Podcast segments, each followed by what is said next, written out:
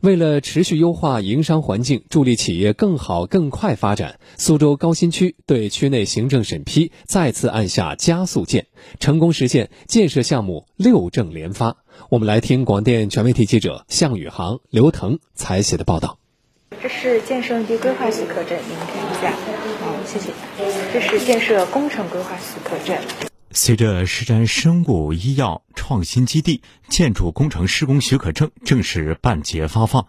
该项目从昨天早上九点开始，历经短短半天时间，就取得了建设用地规划许可证、建设工程规划许可证、不动产权证、审图合格证。人防行政许可批复和建筑工程施工许可证六项行政许可审批文件，实现拿地即开工。苏州高新生命科技有限公司副总经理杨植梅，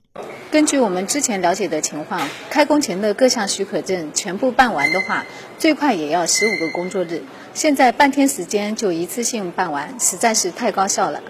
狮山生物医药创新基地是苏州高新区医疗器械和生物医药产业发展的重要加速器。自项目签约以来，高新区就咬定交地即发证、拿地即开工工作总目标，把项目从签约至投产全流程细化为七大阶段，推动项目落地零距离、零障碍、零等待。